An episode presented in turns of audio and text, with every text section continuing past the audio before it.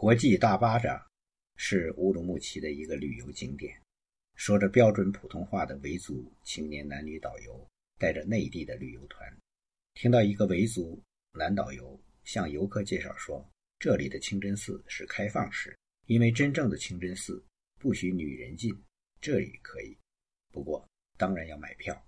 巴扎小吃城里没有几个摊位营业，看上去相当的萧条。原来的一些摊位的招牌还在，但已无人。看到了几个维族年轻女子，边喝啤酒边抽烟，也算是现代化的意境吧。从大巴扎到山西巷，路两边做小生意的维吾尔人熙熙攘攘。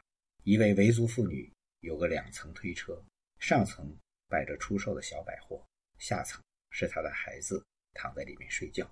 我照相时觉得一边裤兜被人触动。摸了一下，手机还在。过会儿摸另一边口袋时，才发现录音机被偷了。同行者说：“前面看见几个维族小伙子在我身前身后，不过他们偷错了，录音机对他们毫无用处，也卖不掉。他们想要的是手机，而我宁愿用手机跟他们交换，因为录音机上有不少我录的东西。”回到这家，说起这事儿。再说，他经历过数次偷东西的都是维族青年，几个人一块下手，分工合作。常用方式是声东击西，有人明显的碰你一边，在你注意那边时，另外的人对你另一边的口袋下手。再有一次，发现四个维族青年合伙偷他的手机，手机虽没被偷走，但那四个青年若无其事，全无所说的做贼心虚。而是有说有笑，直到汽车停站，下车漫步而去。Z 不敢说话，车上售票员也不敢声张。说到为什么维族青年三五成群的偷东西，Z 认为和就业困难有关。年轻人如果没有正经工作和体面的收入，做贼就成了一条谋生之路。中国不少内地城市都出过维族少年搭伙偷盗的事儿。在相当程度上搞坏了内地汉人对维族人的印象。我见过几个对异族文化情有独钟的人，有人甚至热衷在民族地区常年旅行，唯独对维族的印象不好。追问原因，都是因为有过被维族贼娃子偷或抢的经历。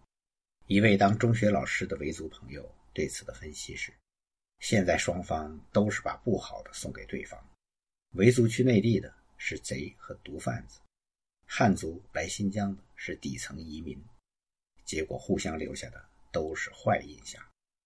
毛时代，中国内地去新疆的多是干部、技术人员和知识青年，底层移民是少数。而新疆当地民族能到中国内地的，大都是服饰漂亮、能歌善舞，可以被拍进电影里的花瓶。那年代，绝大多数汉人。只能从电影里看到新疆少数民族，真是个个美若天仙嘞。这聊天说到他单位有一年轻女子，丈夫在国税局工作，几年前已在国税局分了一套一百二十平方米的住房，小两口住。最近国税局又给了他们一套一百六十平方米的新房子，原来的住房仍然属于自己，新给的房子。顶着集集资建房的名义，每人只是象征性的出点钱，连装修都是单位出钱。国税局人人如此。局长的话说：“第一套房是脱贫，第二套房是小康。”不同单位的待遇非常不一样。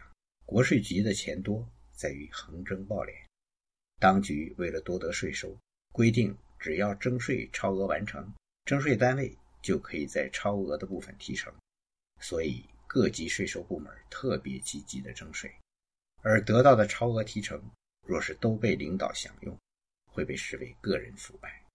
搞集体福利，则是领导对群众的关心，领导个人再多分多占点，也就不会有人反对和揭发了。这其实相当于全单位的共同分赃，福利不断高涨，与社会的差距越来越大。部门为利益强化，横征暴敛；经营者则不堪重负，普遍逃税，人人违法。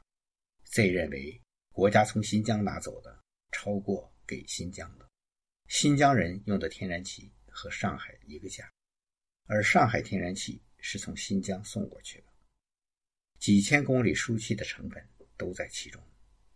国家宣称自己是一切资源的主人，任意在新疆开发，新疆只能得很少的残羹剩饭，却要承担污染、生态破坏等诸多坏处。